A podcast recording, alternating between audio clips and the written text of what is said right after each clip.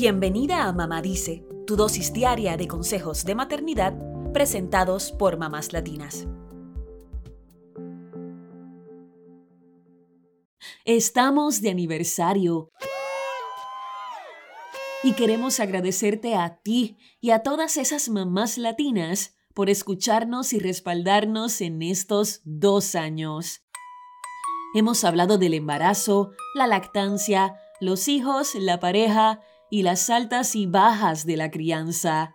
Y hoy nos vamos con un tema un poco más controversial. Todas esas decisiones que son duramente criticadas en la maternidad.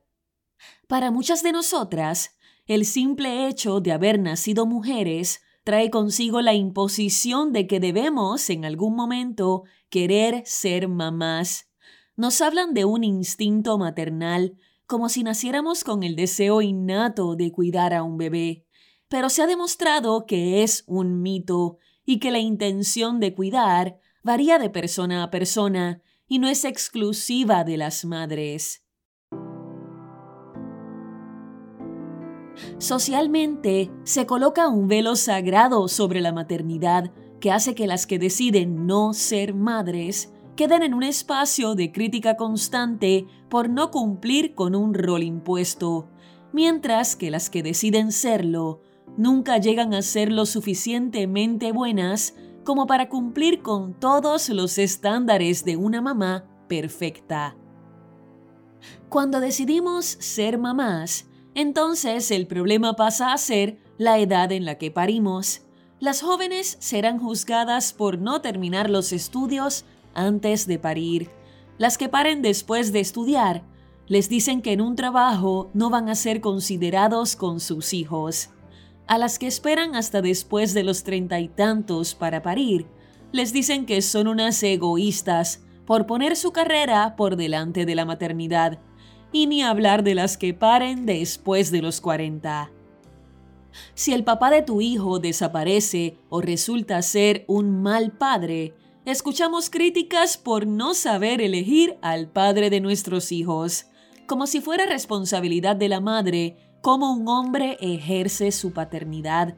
Si decidimos ser mamás solteras o por inseminación artificial, escuchamos los cuestionamientos sobre qué pensará el niño cuando crezca o qué dirán de los orígenes de la familia.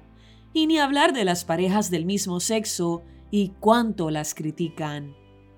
A la hora de parir, nos critican si queremos un parto por cesárea, si nos quejamos del dolor del parto vaginal o si buscamos alternativas a un parto tradicional. Cuando el bebé nace, te criticarán si no lo amamantas y también si le das la teta por demasiado tiempo. Te juzgan si decides hacer colecho, pero también si pones al bebé a dormir solo en su cuarto. Si regresas pronto al trabajo, dirán que no disfrutaste del tiempo con tu bebé, pero si te quedas en casa, te pondrán el sello de ama de casa y no querrán juntarse contigo porque solo hablas de tus hijos. Te criticarán si dedicas demasiado tiempo a tu bebé, pero también si se lo dedicas a tu pareja o a ti misma. Cualquier decisión en la maternidad causa un sinfín de críticas, criar en un ambiente religioso o no, qué tipo de crianza decides para tus hijos, a qué escuela los envías, quiénes participan de la crianza, si los dejas ver televisión o no, qué comidas les das o no, si les das azúcar o no, y la lista es interminable.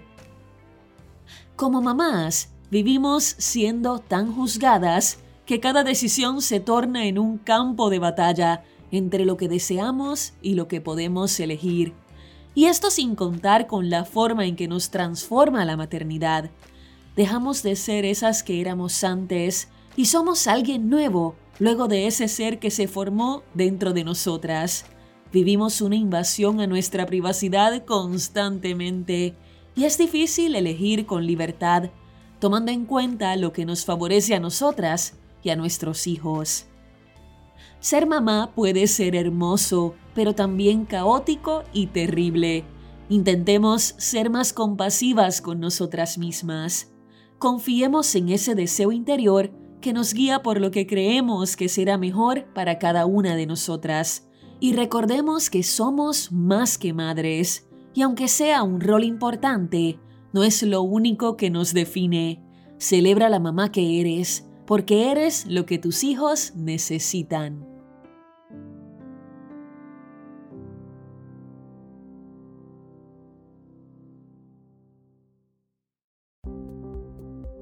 Eso es todo por hoy. Acompáñanos mañana con más consejitos aquí en Mamá Dice y síguenos en mamáslatinas.com, Mamás Latinas en Instagram y Facebook y Mamás Latinas USA en Twitter.